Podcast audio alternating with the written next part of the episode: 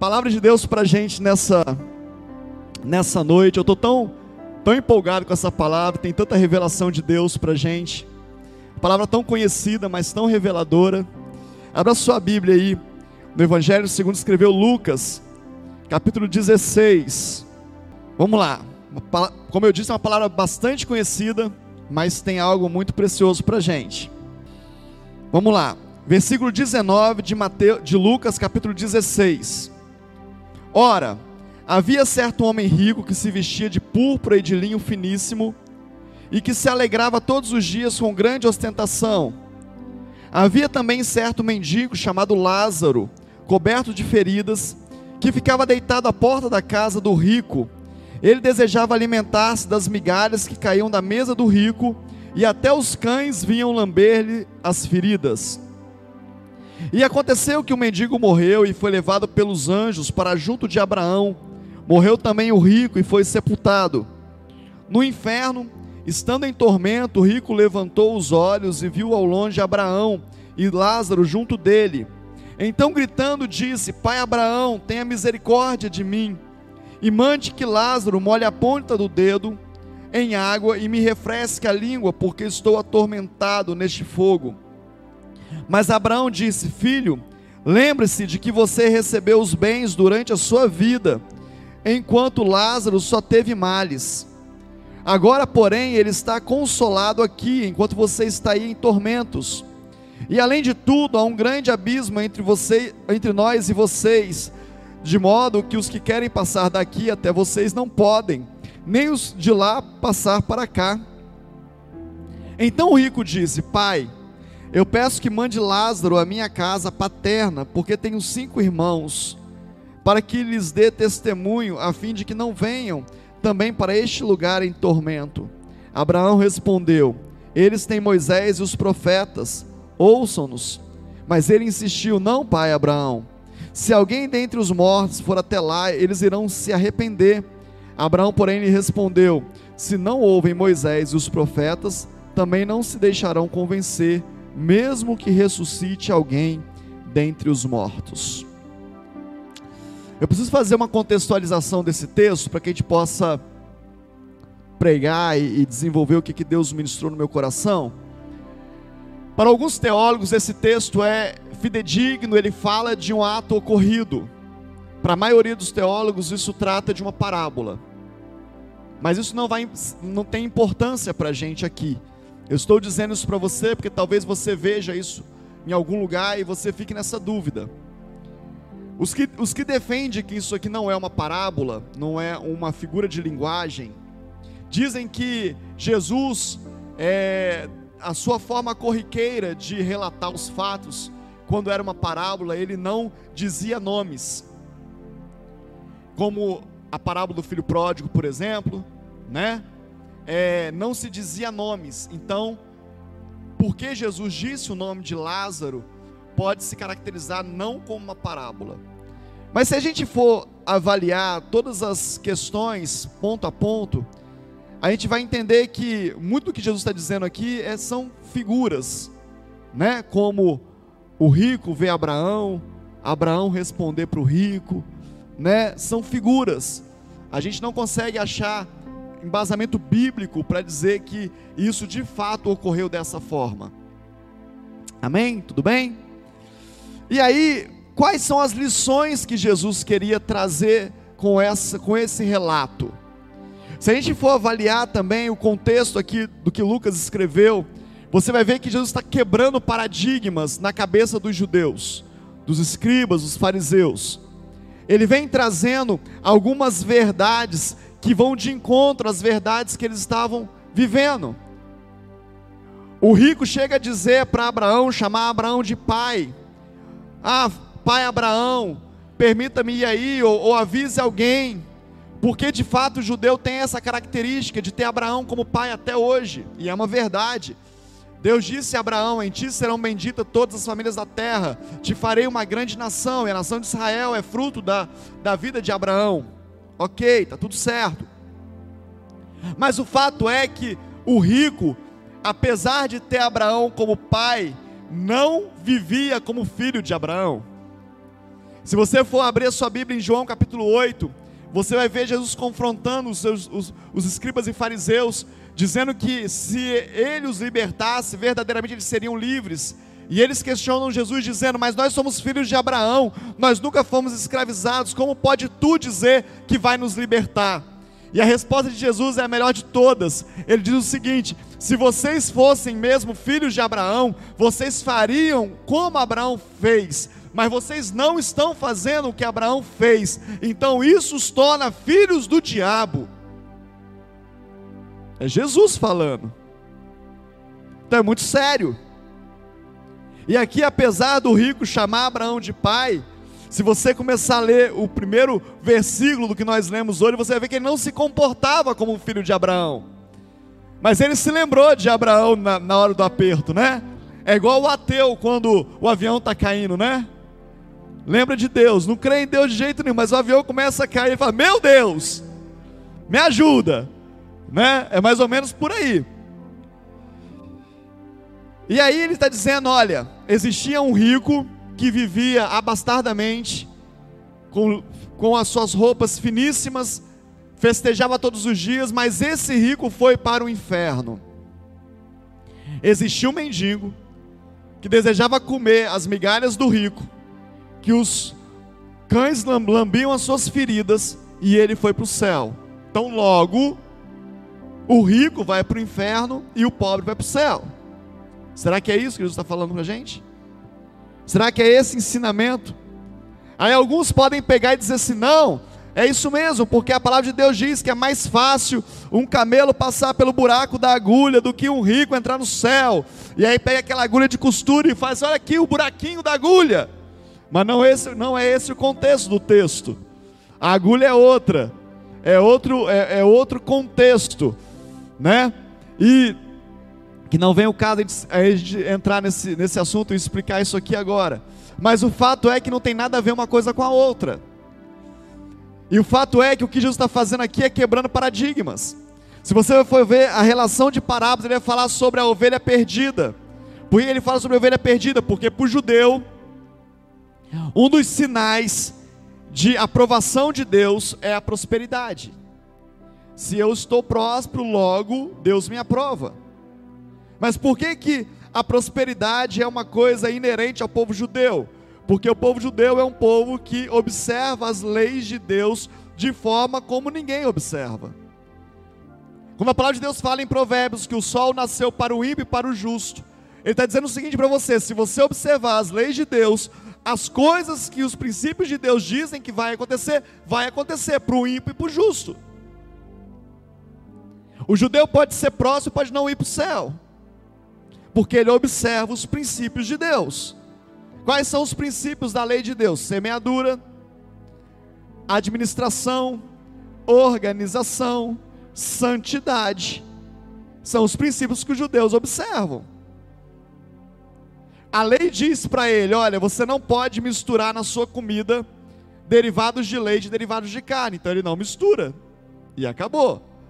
E o judeu mais abastado tem duas geladeiras em casa, para que nem se misture na geladeira o que é leite e o que é carne, porque ele acredita na lei do Senhor.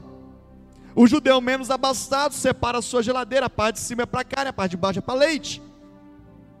Mas nem guardar junto ele guarda, porque ele observa a lei do Senhor. E aí nós ocidentais, nós que estamos vivendo a graça do Senhor, nós que temos o Espírito Santo de Deus, achamos que nós podemos ver de qualquer jeito, e Deus vai nos abençoar.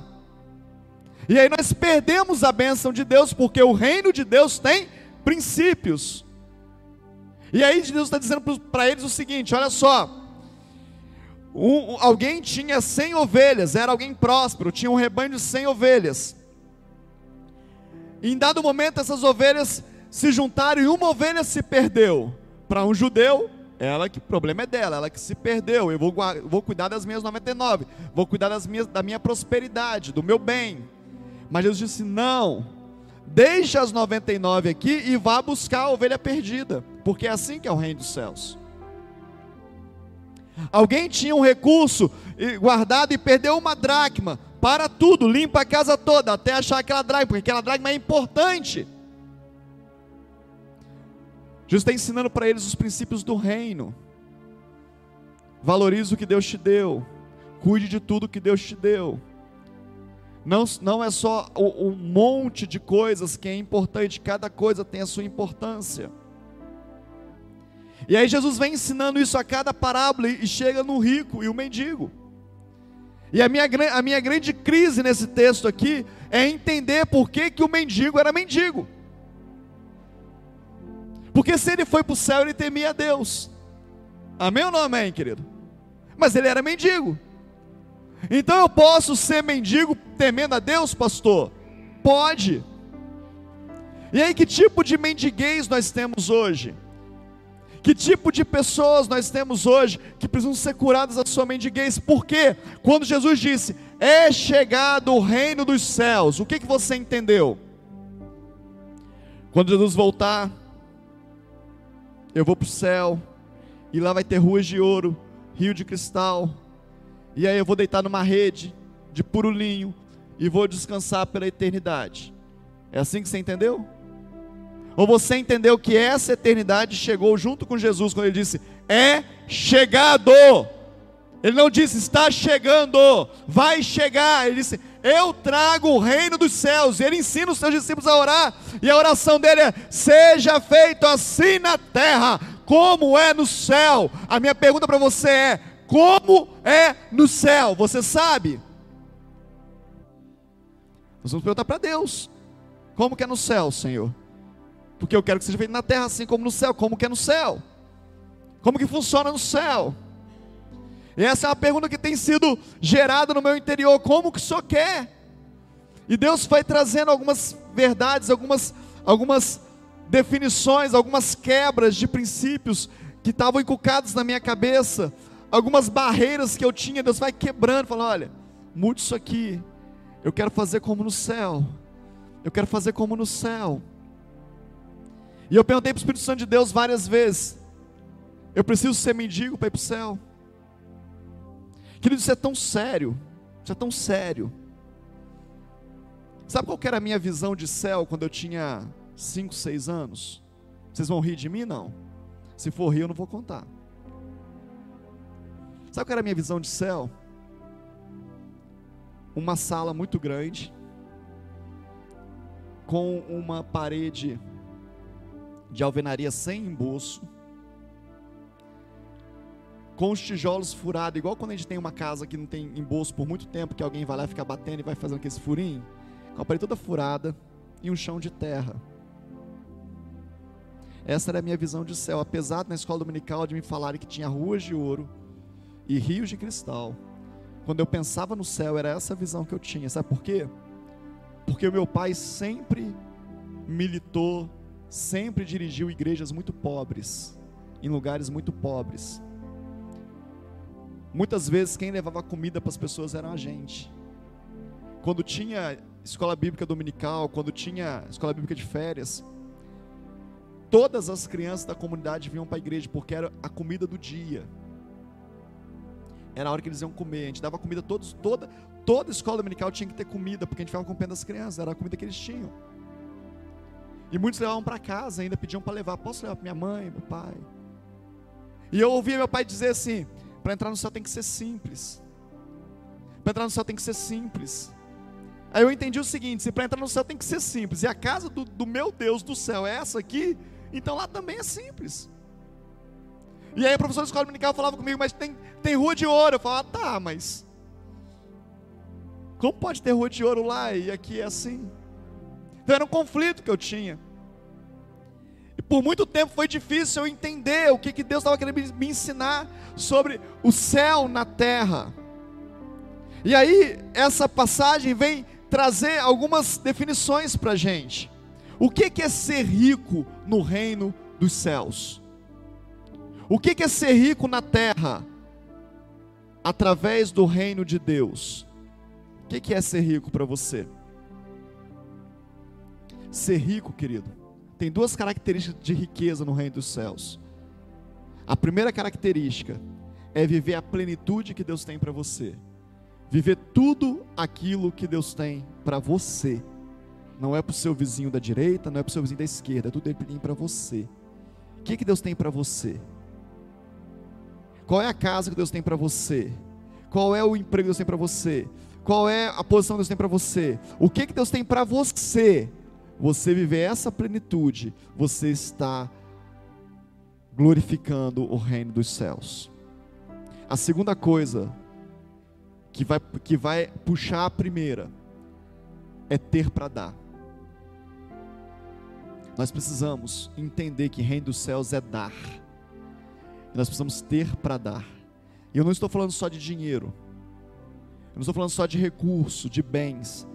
Estou falando de ter para dar vida. Ter para dar fé. Ter para dar esperança. Ter para dar sim recursos. Ter para dar sim abençoar os irmãos que mais necessitam, necessitam naquele momento. Reino do céu é ter para dar. Isso é símbolo de riqueza. E esse rico aqui está fazendo exatamente o contrário. Ele tem para dar, mas ele não dá. Ele prefere viver aquilo tudo que ele tem. E aí ele perde a salvação.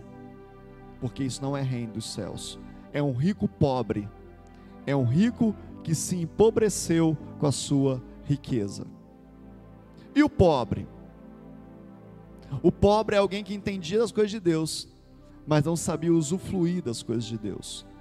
E tem uma marca nesse texto aqui que é muito forte para mim, quando diz que os cães vinham lamber as suas feridas.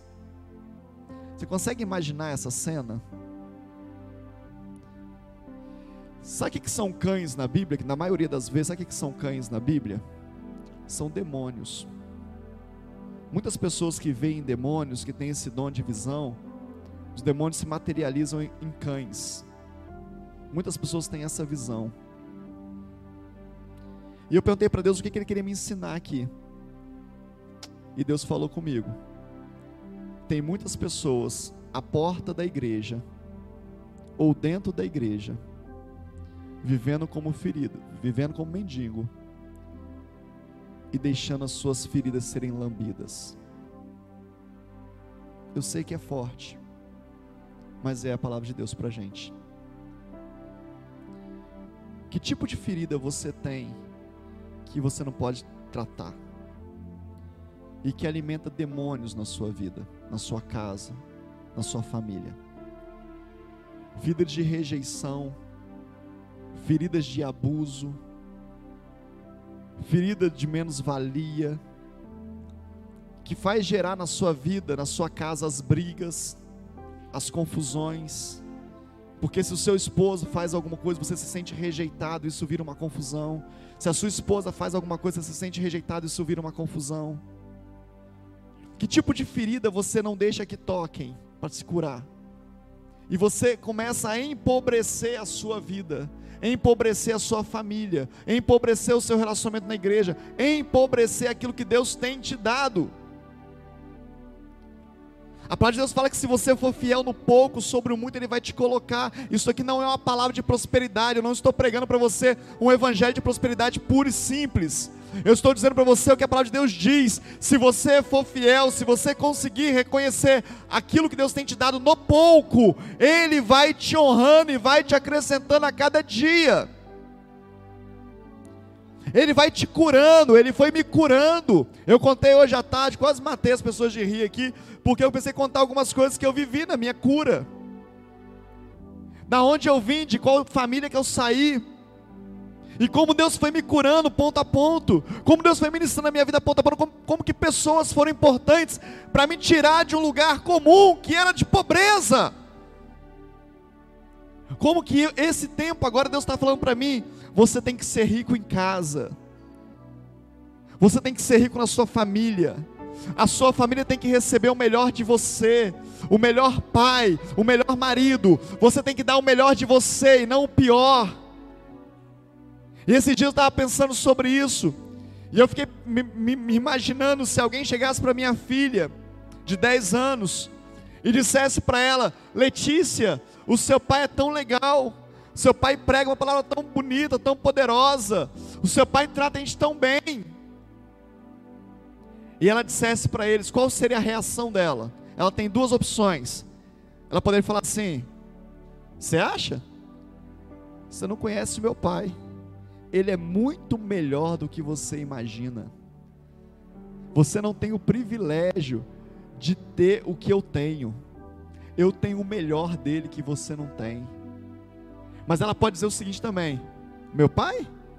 Você não conhece meu pai. Em casa ele é uma peste. Em casa, ele se transforma. Isso que você vê aqui, não tem nada disso em casa, não. Em casa ele é bravo, ele é arrogante, ele é ignorante, ele é violento. Em casa é muito difícil. Eu tenho que escolher qual tipo de verdade eu vou gerar nos meus filhos. Eu preciso escolher, eu preciso definir o que que eu vou gerar no coração deles. Você está entendendo? Você pode dar um glória a Deus aí, não? O que que você está mais ouvindo aí fora? Quando você fala que alguém é bom? Das esposas. Nossa, Lé, que sorte que você deu. Casou com Isaac. Isaac é um homem tão especial. E aí, Lé? É muito além, né? Você não conhece Isaac, bispo. Ih, Isaac é muito melhor. Mas é isso que a gente tem ouvido aí fora, normalmente, ou é exatamente o contrário? Nós estamos dando o melhor de nós para as empresas, nós estamos dando o melhor de nós para os relacionamentos na rua, nós estamos dando o melhor de nós para os nossos amigos, estamos deixando o pior de nós para nossas casas, empobrecendo as nossas famílias.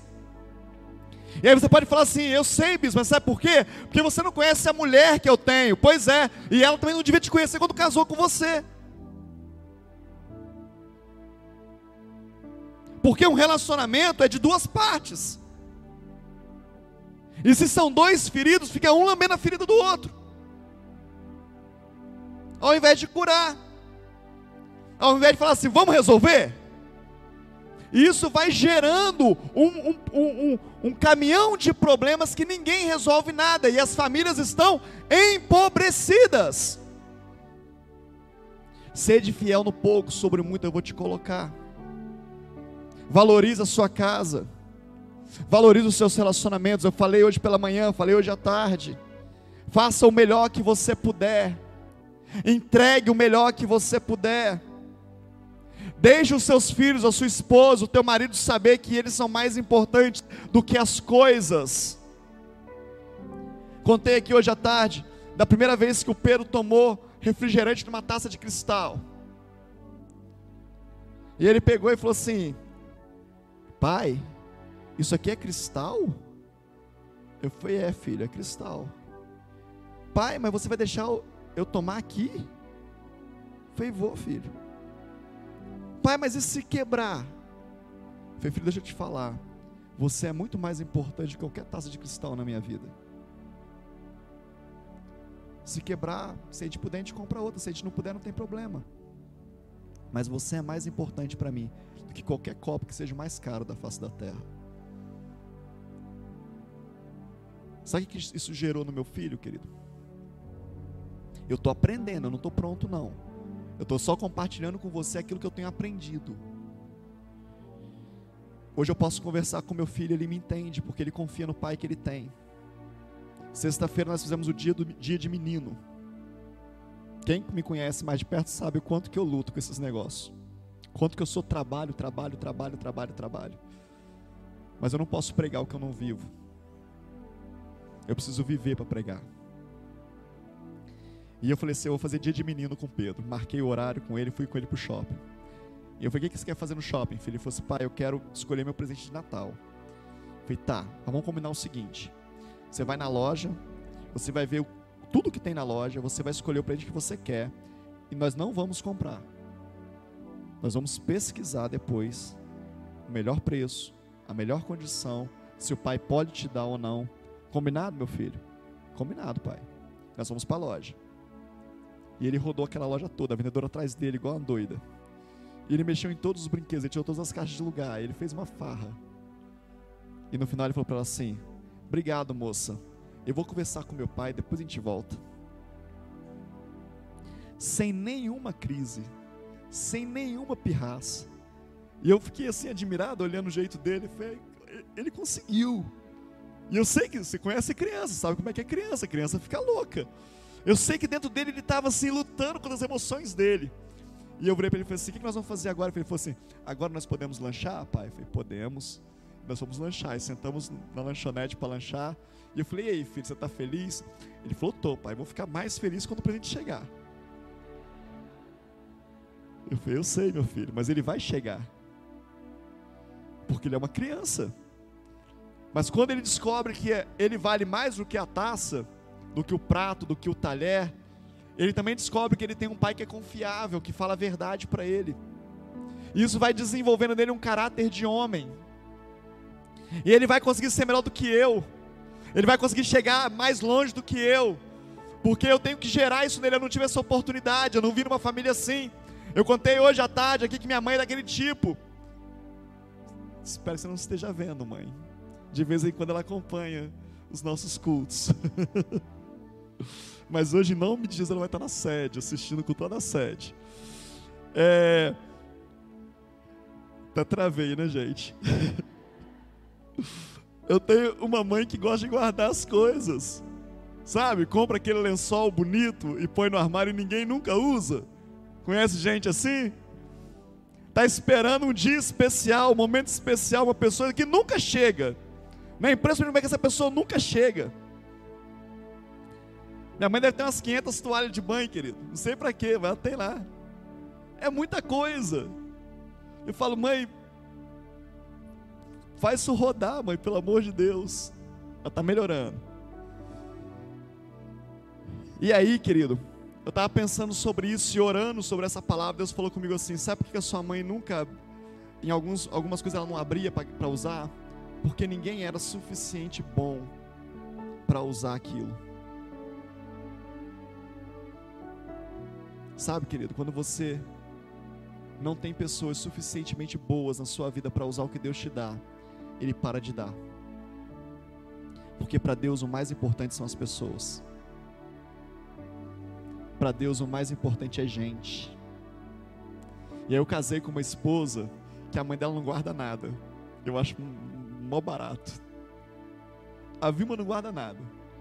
A Vilma acabou de guardar, tira a etiqueta, já foi na mesa, vambora. E aí nós juntamos esse equilíbrio. E aí os, os armários dos nossos filhos é vazio. Você chega lá é vazio, porque a gente só tem o que precisa. E quando pede, a gente dá para os outros e ganha mais e compra mais. E Deus vai fazendo, é um fluxo. A gente descobriu que a gente não tem necessidade de carregar muitas coisas, porque o que nós temos que carregar são relacionamentos.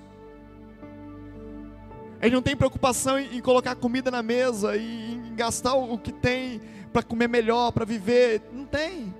Os pratos, nós não temos nenhum prato lá em casa que nunca foi usado. Todos eles foram usados, todos.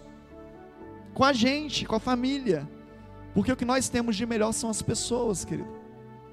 Temos prazer de servir. Como é que é você? A sua casa está rica ou está pobre? Você costuma guardar as coisas com medo de não ter depois? Ou você faz como o rico, que tem para ostentar? Porque é isso que diz o texto.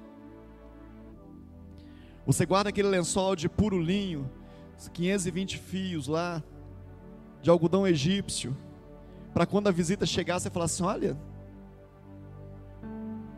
seus filhos nunca tiveram o prazer de deitar num, num, algodão egípcio, mas a visita vai ter. Então quer dizer que a visita é mais importante que os seus filhos. O filho que Deus te confiou é menos importante do que as pessoas que passam pela sua vida que você nem sabe se volta mas que vão dizer lá fora: nossa, o fulano tem algodão egípcio na casa dele. Seus filhos vão olhar e falar: o que, que é isso? Lá em casa, eu nem sabia. Mas o vizinho sabe. Para que, que Deus vai te confiar as coisas, querido? Se não for para a honra e glória dEle, se não for para a exaltação do nome dEle, se não for para que você fale, o meu Deus é bom, o meu Deus é maravilhoso, para que os teus filhos, para que Deus vai te dar se não for para os teus filhos reconhecerem quem é Deus na vida deles? Seu filho já te perguntou se você é pobre ou rico? Vai te perguntar uma hora. Segura aí que ele vai te perguntar. E muita sua resposta vai ter a ver como você o trata. Muita sua resposta vai ter a ver com que, como você apresenta Deus para ele, como que ele enxerga Deus, como que as suas feridas têm impedido o teu filho de ver Deus. Porque pessoas que vivem assim, guardando as coisas, retendo as coisas, tendo que ter esse apego, é porque tem feridas que precisam ser curadas, precisam ser restauradas. Se a motivação de se arrumar é para os outros verem, querido, você precisa de ajuda. Você está numa igreja onde pode ter ajuda, onde as pessoas podem te ajudar a ser curado. Se você pensa em possuir para que as pessoas possam te aceitar, você precisa de ajuda. Eu precisei de ajuda. Eu precisei dizer: olha, alguém precisa ministrar sobre a minha vida. Eu fiz cura interior, eu fiz libertação, eu fiz terapia com psicólogo, eu fiz curso de terapia. Eu busquei. Por quê? Porque da onde eu vim, a cultura que eu vim, era uma cultura de feridas. Era uma cultura, eu fui gerado numa cultura de feridas. E eu precisava me curar. E eu estou me curando ainda, não estou pronto não, estou me curando. De vez em quando eu tiro uma casquinha e falo, opa, deixa eu ver aqui o que, que é isso aqui. De vez em quando um pastor fala para mim, você tem dificuldade com isso, né Paulo? De vez em quando o bispo José Elias fala comigo, é filho, vamos jogar um óleozinho aí porque tá, tá ferido. De vez em quando ele me coloca na prova, para ver se eu aguento. Sabe, querido, eu sou carente. Eu sou carente da aprovação de Deus. Eu sou carente da aprovação do Senhor. Eu sou carente da glória dele na minha vida. Porque ele está curando a mim. Eu posso ser eu porque eu não dependo da, da aprovação dos outros. Eu posso pregar uma palavra sobre dessa forma para você, dizendo: olha, você pode estar empobrecendo a sua família, porque a minha preocupação não é como você vai sair daqui, a minha preocupação é se a palavra de Deus atingir o seu coração, e se o Espírito Santo de Deus pode mexer em você. Você pode até ficar com raiva de mim desde o céu, você pode até ficar com raiva de mim desde que você vive o melhor na terra, não tem problema, porque o que menos importa é que sou eu eu sou um instrumento de Deus, que pode ser rejeitado. Aliás, a palavra de Deus fala que nós seremos rejeitados, que nós seremos a escória da sociedade. Então está tudo certo, está tudo ok. O que não pode é nós não vivermos o que Deus tem para gente, é viver como mendigo, vai para o céu, mas vive uma vida desgraçada na terra vai para o céu, mas fica mendigando o relacionamento, mendigando atenção, mendigando aprovação, mendigando um monte de coisa.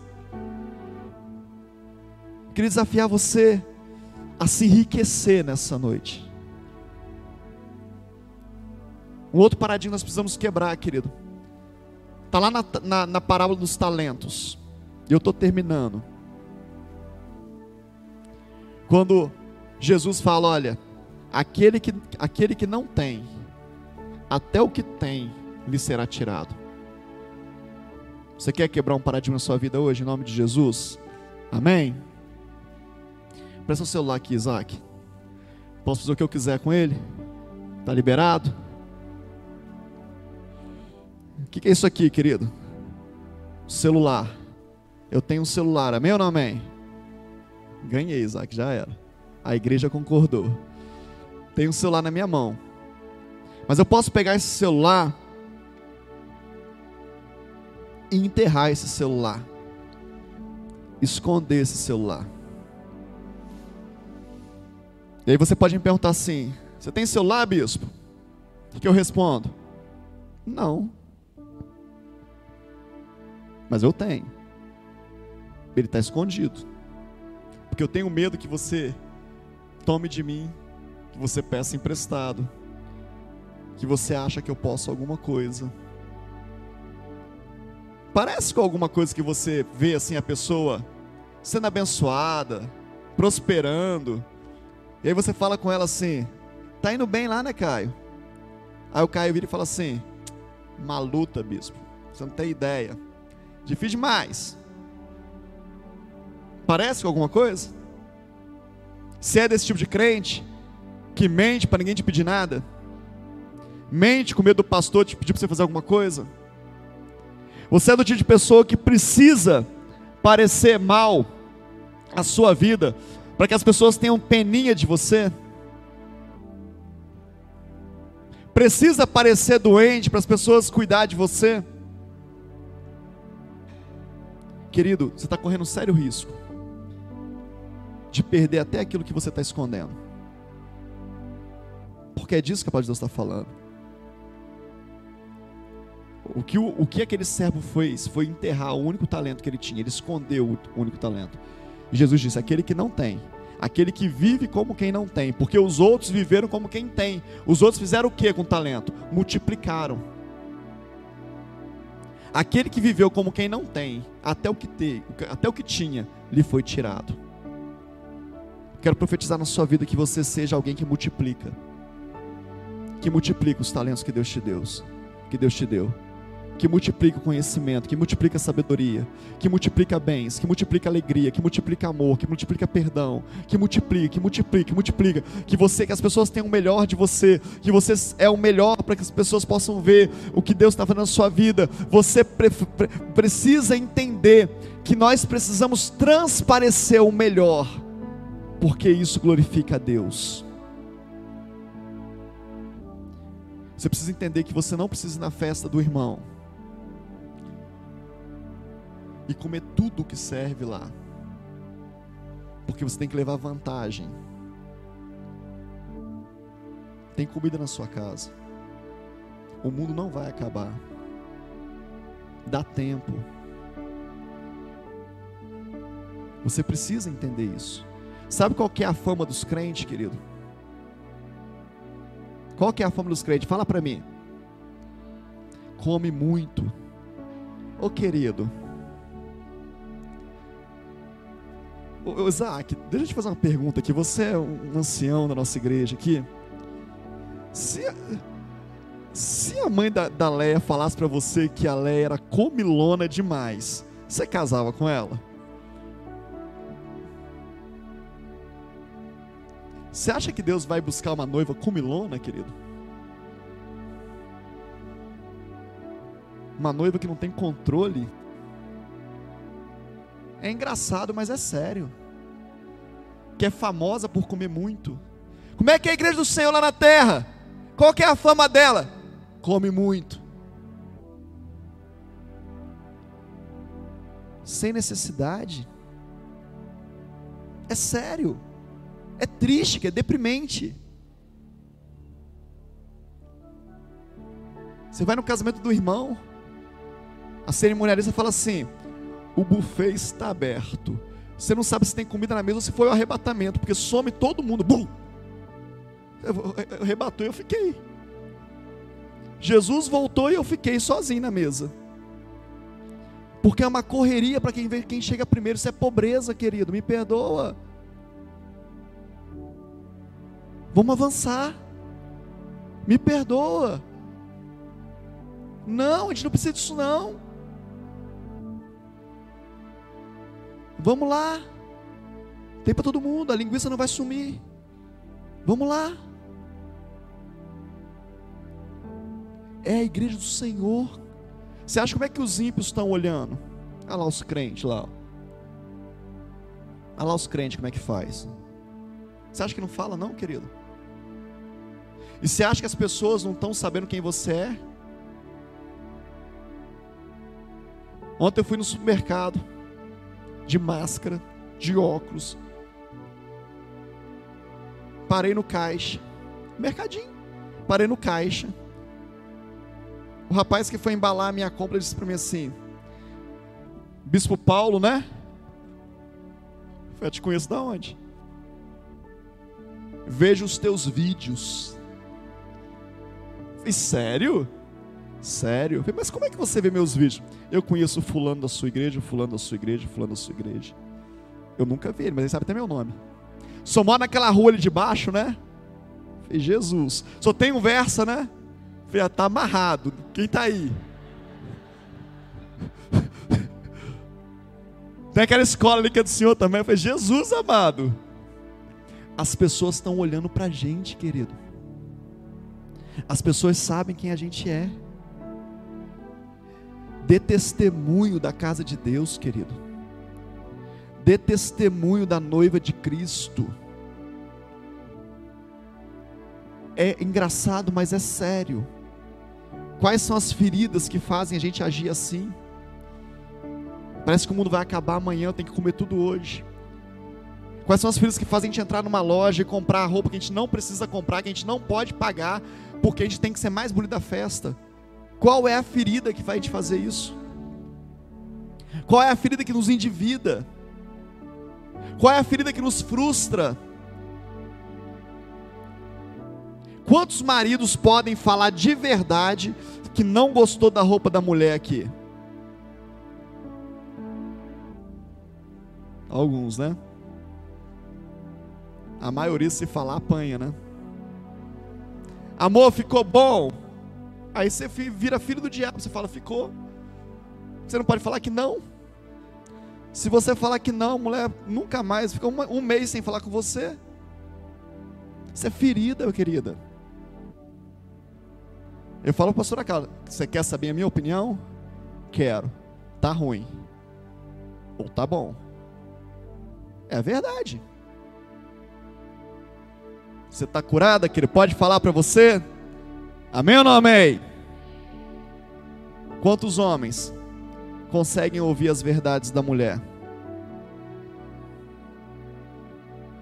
Quantos homens a mulher pode chegar e falar com você assim? Você está grosseiro. Você foi mal educado hoje. E você aceita e fala: tá, eu vou rever esse negócio.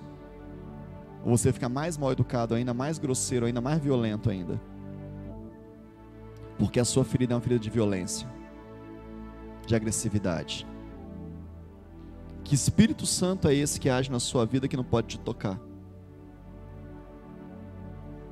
Que Espírito Santo é esse que você adorou aqui que não pode falar para você das suas, dos seus defeitos porque você fica irreconhecível? Vamos enriquecer, querido? Vamos ser ricos? Vamos ou não? Você quer ser rico? Te incomoda porque você é tipo os brasileiros que falam que quem é rico é porque roubou? Ou você acha que o Senhor pode te enriquecer nessa terra? Para a glória dele, para a honra dele. Ele pode te dar mais porque você não é preso a isso. Porque você sabe que no reino de Deus é dar. E quanto mais ele te der, mais você vai dar. Quanto mais ele te der, mais você vai abençoar. Quanto mais ele te der, mais pessoas vão receber do reino dele. Ele pode te dar? Não. Vamos ficar de pé.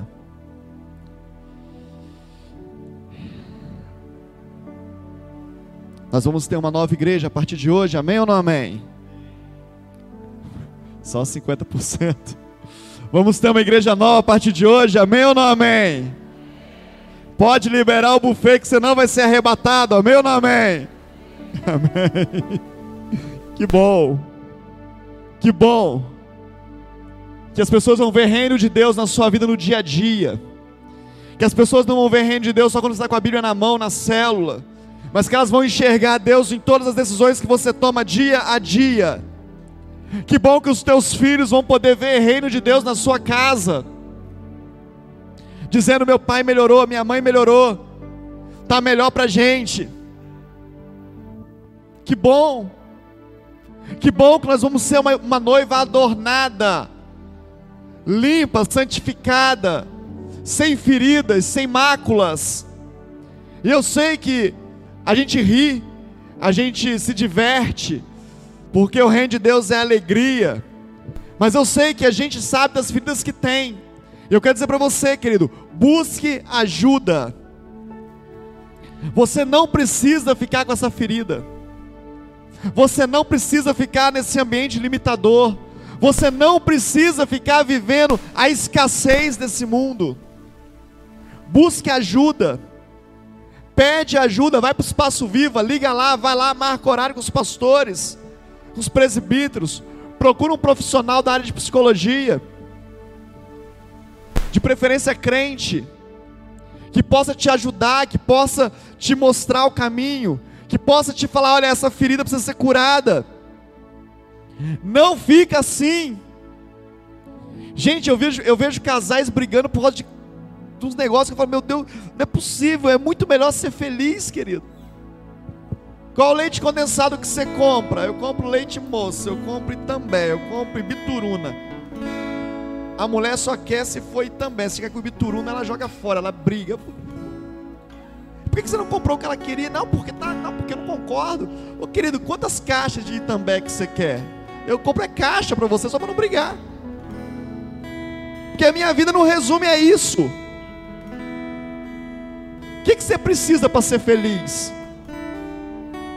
Já perguntou para sua esposa, para seu marido, o que, que ele precisa para ser feliz? De vez em quando eu falo com a pastora Carla, o que você está precisando para ser feliz? E a resposta é sempre a mesma: tempo. Me dá o seu tempo. Porque a linguagem dela é tempo. Eu quero que você me dê tempo. Fica comigo.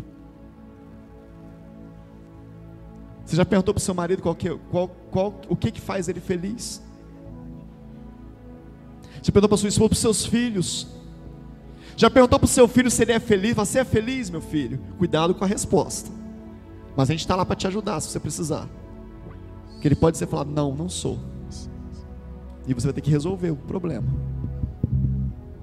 Pergunta para os seus filhos, pergunta para os seus amigos. É agradável, amigo de verdade, amigo corajoso, amigo macho. Ou mulher com M maiúsculo. Assim, é, gostoso estar perto de mim? Espera a resposta. Tenha sempre um amigo, sabe aquele amigo ranzinza? Tenha um amigo, amigos ranzinza que são uma bênção. Porque eles falam a verdade pra gente. Você está chato demais hoje, hein? Misericórdia. Sai daqui. É uma bênção. A gente fala, é, tem que melhorar. Pergunte para o seu pastor: O que, que você acha de mim? Espera a resposta. Para a sua pastora, para o seu líder, queira melhorar. Ninguém melhora sem pergunta, querido. Ninguém melhora sem perguntar. Pergunte. Dois meses atrás eu peguei a minha agenda, escrevi toda a minha agenda, o que, que eu faço todos os dias. Levei para o meu líder e falei com ele: essa aqui é a minha agenda. Quero que o senhor avalie a minha agenda e veja se eu estou no caminho certo ou não. E conserte o que está errado. E ele pegou a minha agenda e ele fez as considerações dele. Fala para mim o que, que, eu tenho que mudar para ser melhor. Fala para mim onde eu estou errando. Eu quero melhorar, querido. Eu quero ser rico. Eu quero ter a plenitude de Deus na minha vida. Se Ele quer me dar 10 igrejas, eu quero 10. Se Ele quer me dar 100, eu quero ter, estar pronto para ter 100. Se Ele quer dar mil, eu quero estar pronto para ter mil. Mas se Ele der uma, eu quero estar pronto para ter uma.